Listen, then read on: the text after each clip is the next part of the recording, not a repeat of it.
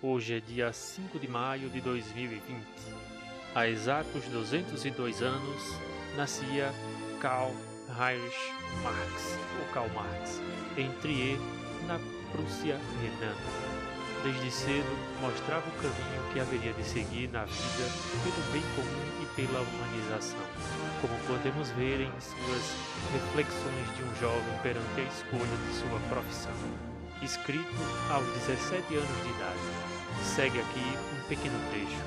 Se na vida escolhemos a posição em que podemos trabalhar mais para a humanidade, nenhuma carga nos pode derrotar, porque são sacrifícios em benefício de todos. Então, experimentaremos não uma pequena, limitada e egoísta alegria, mas nossa felicidade pertencerá a milhões. Nossos feitos viverão silenciosamente, mas para sempre pelo nosso trabalho, e sobre nossas cinzas cairão as lágrimas ardentes de gente nobre.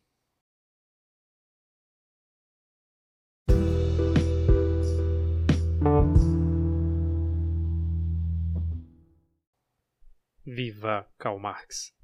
Vida longa ao Centro de Estudos Karl Marx da região Agreste.